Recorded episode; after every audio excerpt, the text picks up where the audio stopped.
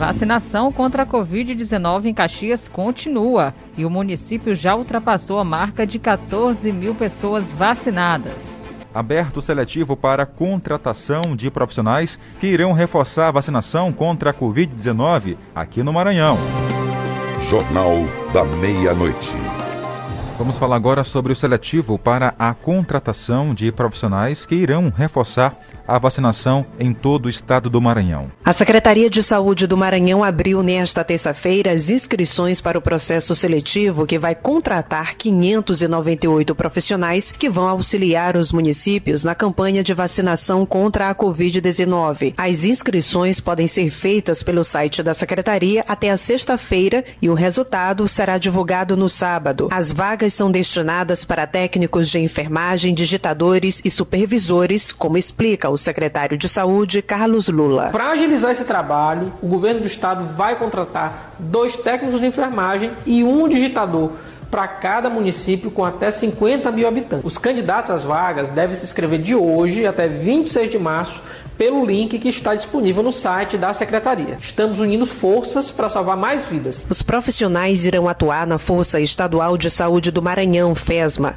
O objetivo é dar mais agilidade na aplicação das vacinas em pelo menos 191 municípios do Maranhão que possuem 50 mil habitantes. A contratação será feita por meio de análise curricular e terá duração de três meses. Os candidatos devem fazer as inscrições para atuar nos municípios onde residem. A Secretaria explica que os candidatos serão pontuados conforme sua especialidade, sua experiência profissional e os dados que foram inseridos na ficha de inscrição. As capacitações irão acontecer entre os dias 31 de março a 3 de abril. O início dos trabalhos está previsto para o dia 5 de abril. Central de Notícias, de São Luís, Tereza Cristina.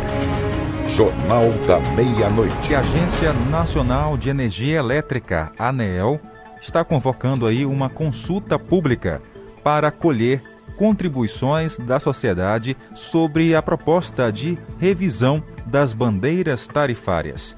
A reportagem é de Lucas Por Deus Leão.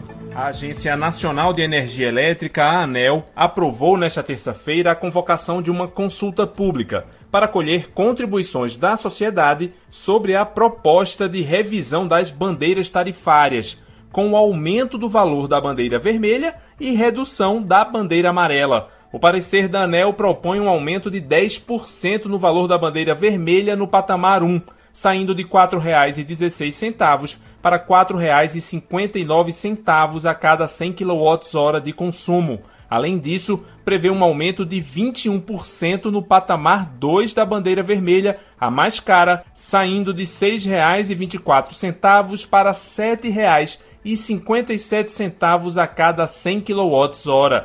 As bandeiras são acionadas sempre que aumenta o uso da energia termoelétrica, que é mais cara e costuma ser acionada quando a pouca chuva reduz a produção da energia hidroelétrica.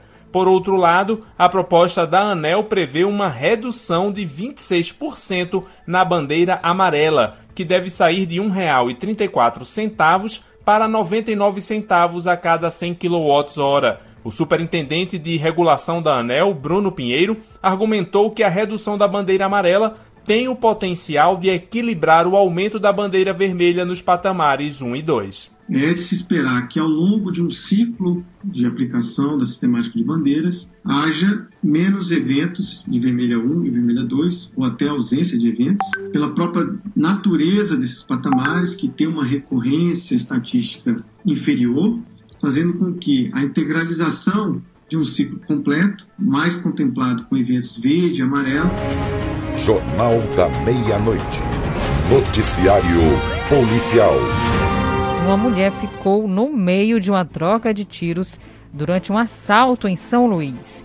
Vamos acompanhar como foi na reportagem de Silvan Alves. Um assaltante foi preso depois de um tiroteio numa loja concessionária de motos, Mearim Motos, localizada no bairro, nos bairros São Cristóvão, mais precisamente na rua Bom Jesus. Armado com uma pistola, ele chegou ao local e anunciou o assalto. Uma pessoa que estava no interior da loja também estava armada e reagiu. Houve uma troca de tiros, onde os funcionários tiveram que buscar abrigo, pois já ficaram no meio do fogo cruzado. O bandido acabou disparando vários tiros tiros e em uma moto tentou fugir do local. No entanto, a polícia foi acionada e policiais do 6 Batalhão da Polícia Militar do Estado do Maranhão conseguiram localizá-lo ainda na avenida, eh, na avenida Lourenço Vieira da Silva. Ele foi preso, homem de 45 anos, que pode ser autor de vários dos assaltos na região do Jardim São Cristóvão, Ripa, em São Cristóvão, levado para a delegacia Plantão Central da DECOP, onde ele foi autuado em flagrante por crime de roubo.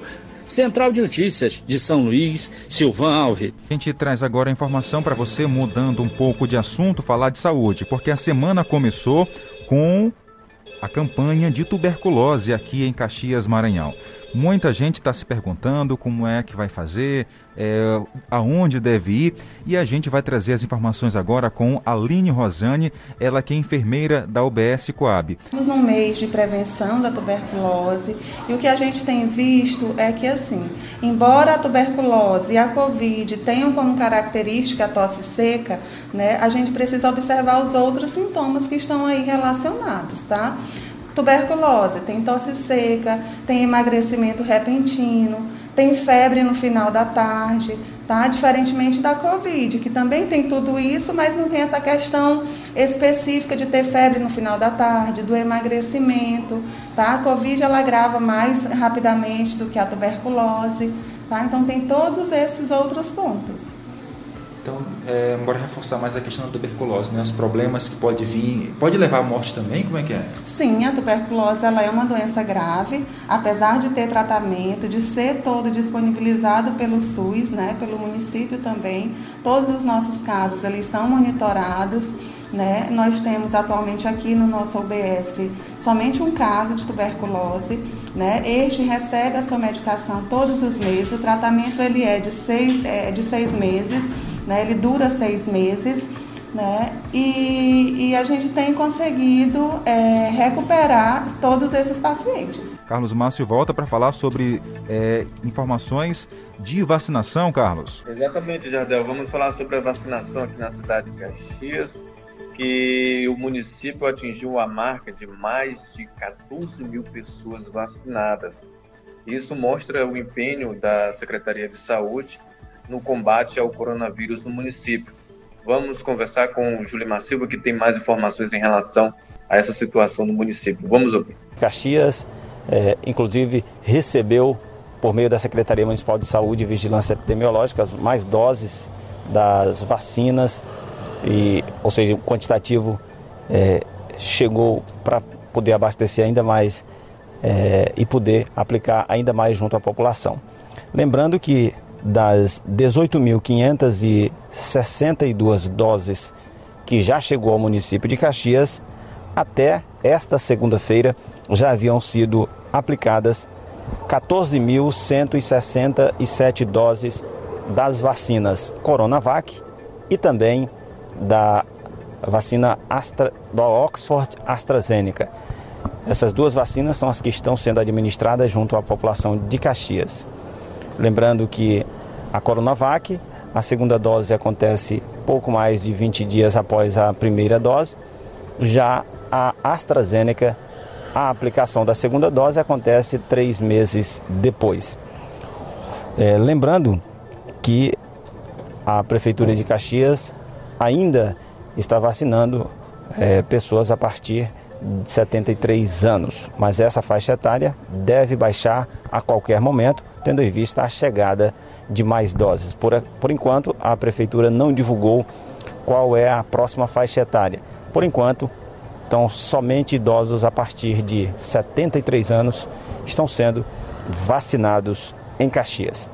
Por hoje é só. Agradecemos a todos vocês a audiência e companhia.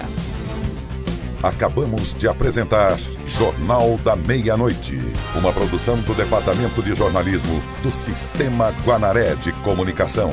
Jornal da Meia-Noite. Jornal da Meia-Noite.